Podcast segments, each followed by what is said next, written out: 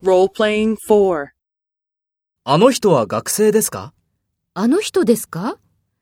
学生だと思います。いつも本をたくさん持っていますから。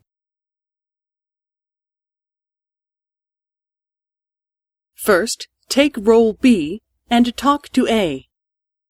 あの人は学生ですか？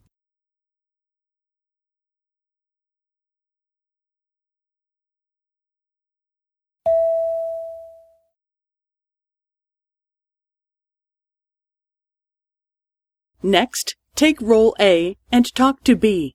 Speak after the tone.